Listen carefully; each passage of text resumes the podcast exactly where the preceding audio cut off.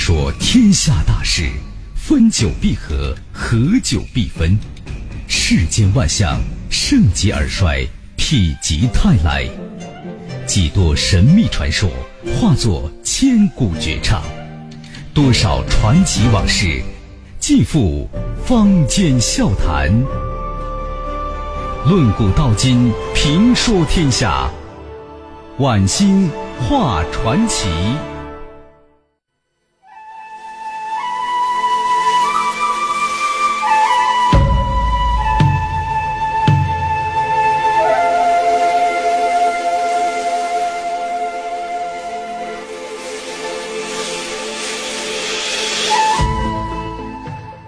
这里是晚星画传奇节目，我是晚星。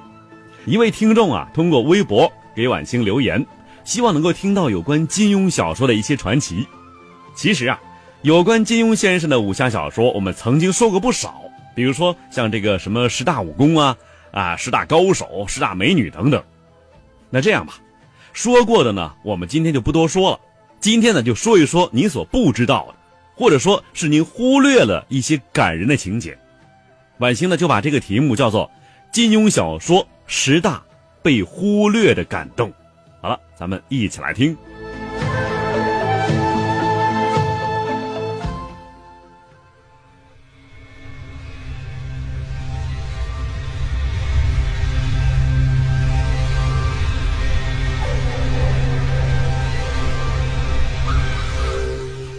忽然想起来啊，多年以前看《天龙八部》的时候。曾经有那么一幕非常感人。那一幕的章节叫做“水榭听香，指点群豪戏”。一个姓朱的人呐，是马脸，呃，满脸都是麻子，被别人取笑了。这王语嫣呢，说了如下一段话。王语嫣摇了摇头，柔声道：“姚寨主，这就是您的不对了。”姚部长问呢：“怎么？”王语嫣道。任谁都难保有病痛伤残，小时候不小心摔一跤，说不定就跌破了腿；跟人交手，说不定丢了一手一目。武林中的朋友们身上有什么损伤，那是平常之极的事，是不是？姚部长只好点点头。王语嫣又道：“这位朱爷幼时患了恶疾，身上有些疤痕，那有什么可笑？男子汉大丈夫。”第一论人品心肠，第二论才干事业，第三论文学武功，脸蛋俊不俊有什么相干？当年看的时候啊，觉得没有怎么，但是长大了以后再看，觉得这段话写的很动人呐。一个极美的姑娘说出这样的话，更是不容易，而且自此呢，并不觉得王语嫣是块木头了。她是一个有着善良、易感内心的美女，不过呀，因为小说把王语嫣写的太美了，所以好像人人忽略了她有什么样的性格，于是好像从来没有人多注意她这个方面。但是这个情节，这个美女可以说是十分动人的。有些时候啊，金庸小说中有些十分动人的地方，却往往被人忽略了。曾经看过一个帖子啊。总结了金庸小说之中的十大动人情节，例如这个阿朱之死啊，程灵素之死，这些著名章节啊，今天呢咱不多说，我只想说一说啊，那些个你可能不太关注的，但是你仔细去想一想啊，它的确是非常动人、非常感动人的一些情节，咱们呢挨个说一说。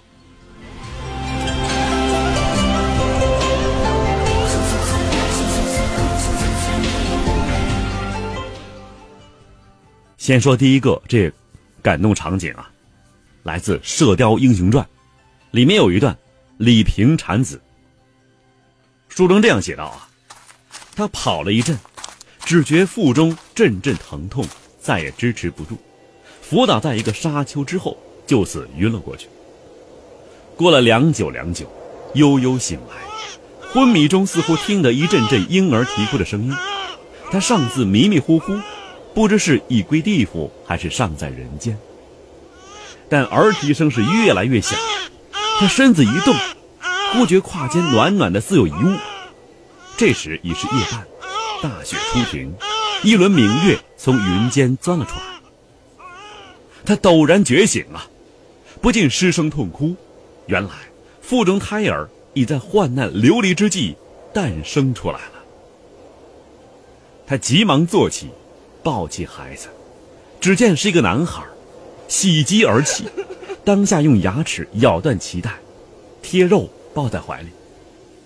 月光下，只见这孩子浓眉大眼，啼声洪亮，面目依稀是亡夫的模样。他雪地产子，本来非死不可，但一见到孩子，竟不知如何的生出一股力气，挣扎的爬起。躲入沙丘旁的一个浅坑中，以避风寒。眼瞧婴儿，想起亡夫，不禁悲喜交集。在沙坑中躲了一晚，到第二天中午，听得四下无声，鼓勇出去，只见遍地都是死人死马，黄沙白雪之中抛满了刀枪弓箭，环守四顾，竟无一个活人。他从死兵的背囊之中。找了些干粮吃，又从死兵身上找到火石、火刀，割了一块马肉，生火烤了，剥下死兵的皮裘，一件裹住孩子，自己也穿了一件。好在天时啊，非常酷寒，尸体不腐，他以马肉为食，在战场上挨了十来天，精力渐复，抱了孩子，信步往东走去。这时怀中抱的是亲生孩儿。那恨之切骨的段天德已不知去向，本来的满腔悲痛、愤恨，顿时化为温柔慈爱。大漠中风沙如刀，他只求不刮往孩儿的脸上，自己却是丝毫不以为苦。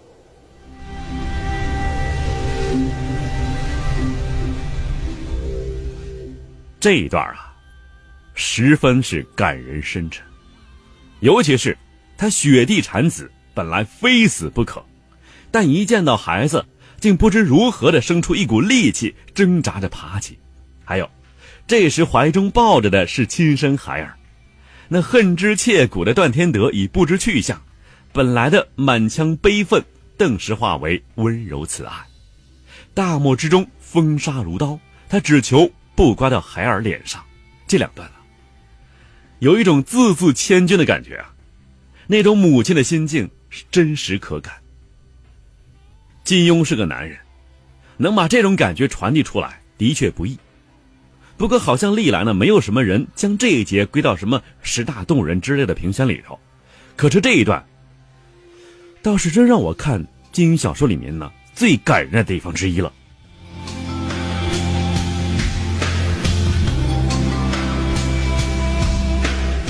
这第二段感人之处啊，在《倚天屠龙记》里头，杨不悔弹琴。书中写道：“杨不悔道，殷六叔这么瞧着我，我越想越觉得爹爹和妈妈对他不起，越想越觉得他可怜。无忌哥哥，我已亲口答应了殷六叔，他手足痊愈也好，终身残废也好，我总是陪他一辈子。”永远不离开他了。说到这里，眼泪流了下来，可是脸上神采飞扬，又是害羞，又是欢喜。张无忌吃了一惊啊，哪料到他竟会对殷离亭托付终身，一时说不出话来。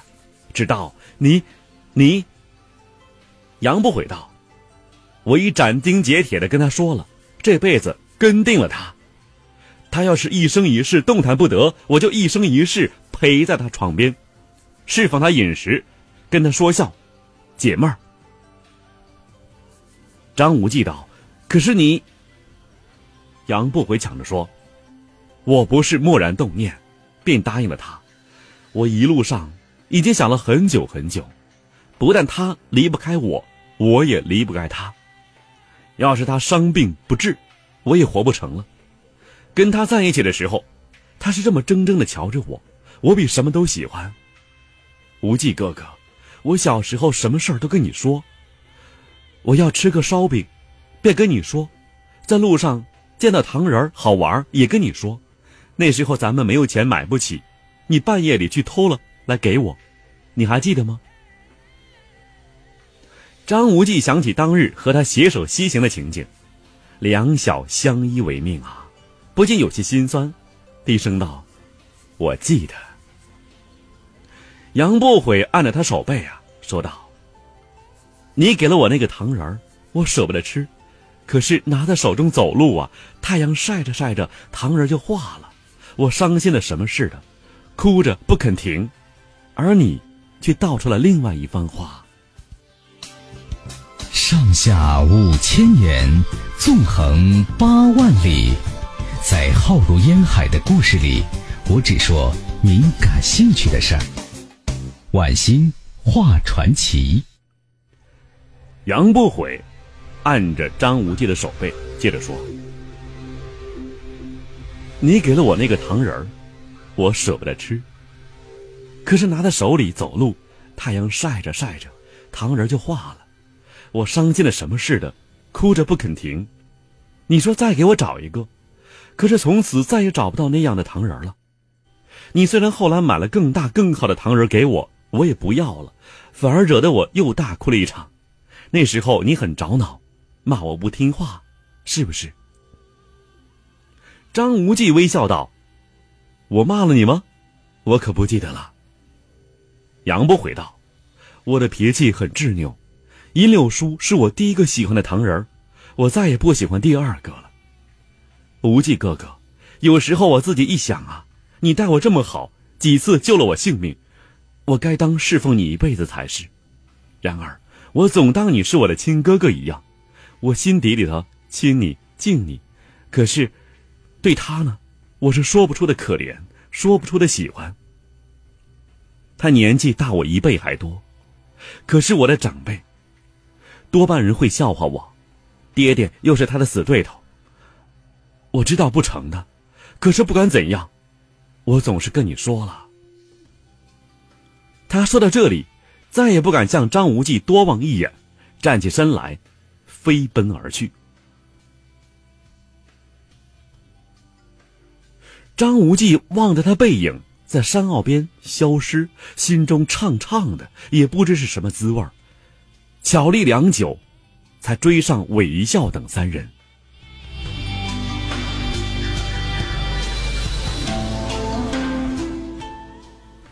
这一段呢，一唱三叹，精彩的很。不论是杨不悔。对张无忌表白自己对殷灵婷的感情，还是他回忆二人小时候的旧事，都觉得呀是优雅婉约的很。但是最让人觉得意味深长的，却不是杨不悔炽烈的情感表白，而是张无忌的怅然。他的怅怅的不知是什么滋味真的叫人是回肠百味呀。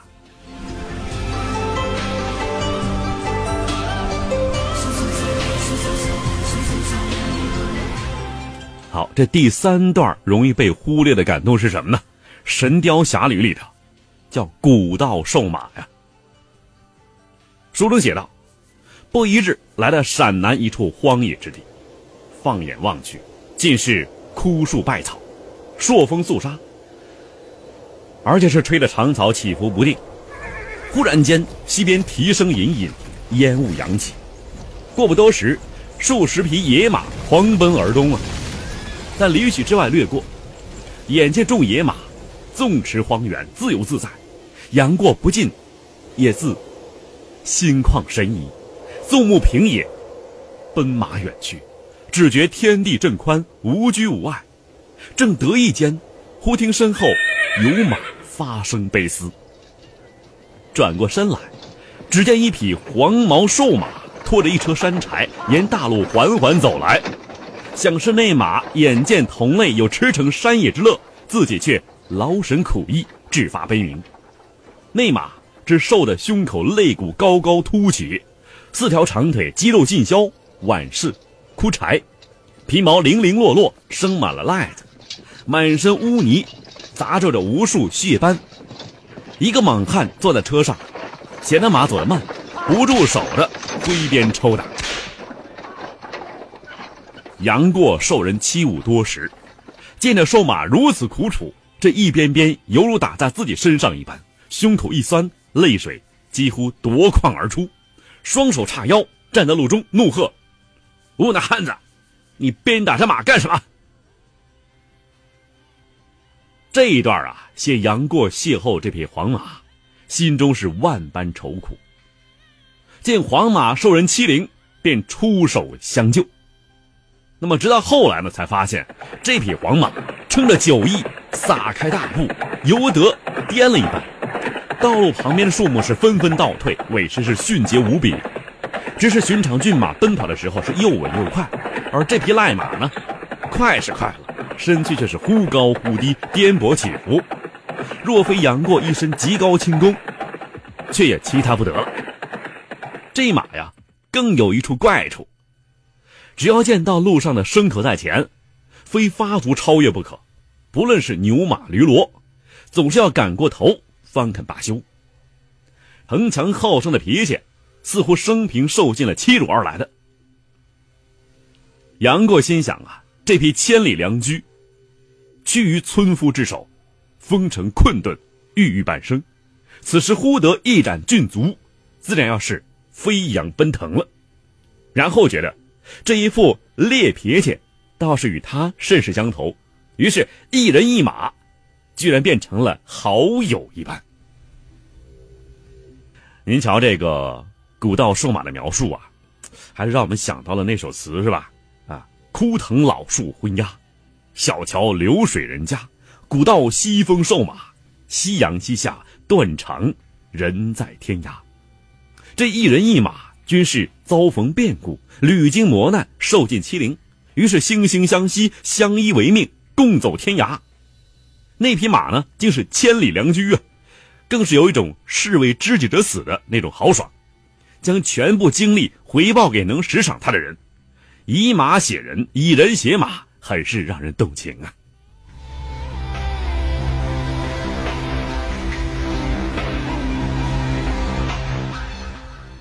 下面咱说说第四段，金庸小说里头最容易被忽略的感动，《连城诀》里头，狄云离乡啊。狄云下了风来，又到那座大屋去查看，只见屋中众多乡民早已散去，那管家和工头也已不知去向。空空荡荡的，再无一人。狄云心想：师傅已死，师妹已嫁，这地方我是再也不会回来的了。走出大屋，沿着西边向西北走去，行出数十丈，回头一望，这时东方太阳刚刚升起，阳光照射在屋前的杨树、槐树之上，溪水之中泛出点点闪光。这番情景，他从小便看熟了的。不由得又想起，从今而后，这地方我是再也不回来了。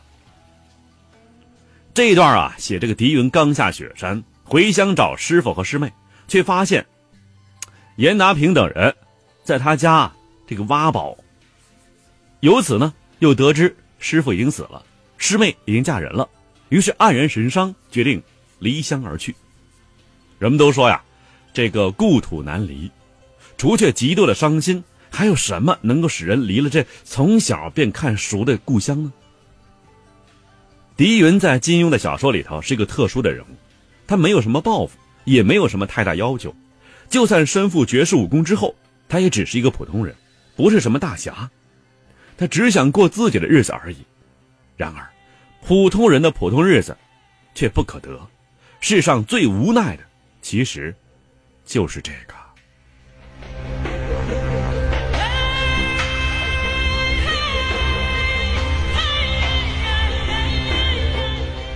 下面咱们说说第五段啊，非常感人的那个情节，但是总被我们遗忘了。《鹿鼎记》里头，韦小宝大叫道：“师傅死了，死了！”韦小宝抱着师傅的身子大叫：“师傅，师傅！”叫的声嘶力竭，陈近南再无半点声息。苏全等一直站在他身畔。眼见陈近南已死，韦小宝悲不自胜，人人都感凄恻。苏全轻抚他肩膀，柔声道：“小宝，你师傅过世了。”韦小宝哭道：“师傅死了，死了。”他从来没有父亲，内心深处早已将师傅当做了父亲，以弥补这个缺憾，只是他自己也不知而已。此刻师傅逝世，心中伤痛便如洪水决堤，难以抑制。原来自己终究还是一个没有父亲的野孩子。整个这个《鹿鼎记》这本书啊，韦小宝这时候是最为真情流露的。他的嬉笑玩事、奸猾耍宝，至此便可以一笔勾销了。不论再大的官儿、再多的钱，也弥补不了此时的如洪水溃堤的伤痛。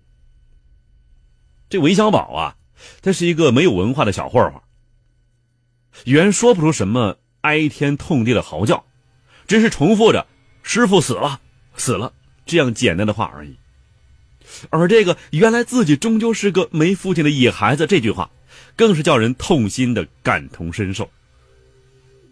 每每看到这时候，总觉得呀，韦小宝的性格达到了臻于完美，那就是他有喜剧的面貌，也有悲剧的灵魂。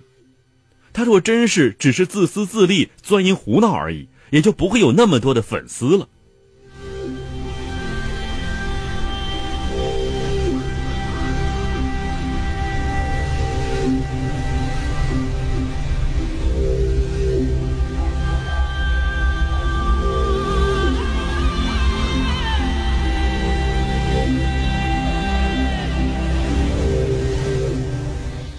下面咱们说一说啊，第六段有可能被您忽略的感人情节，出自《射雕英雄传》，郭靖救哲别。郭靖与哲别本不相识，但前日见他在阵前呢英勇异常，不禁钦佩，而给术士抽了这几鞭之后，心里怒极，激发了天性之中一种倔强之气，呼哨一声，呼出自己的牧羊犬来。这时，察合台的六犬一块嗅到干草堆前。那牧羊犬听了郭靖的号令，守在草堆前，不许六犬过去。察合台大声呼颤，六头巨犬同时扑了上去。一时，犬吠之声大作，七头狗狂吠乱咬起来。那只牧羊犬身形既小，又是以一敌六，瞬间被咬得遍体鳞伤。可是十分勇敢，静自不退，负于死斗。郭靖一面哭一面呼喝着，鼓励爱犬力战。《射雕英雄传》里头啊，这郭靖在大漠生活的一段，一直是我最爱的。郭靖的性格之养成，很大程度上是由这段生活所决定的。而为什么我们会把这一段提了出来，算作是可能被您忽略的？感动的情节呢？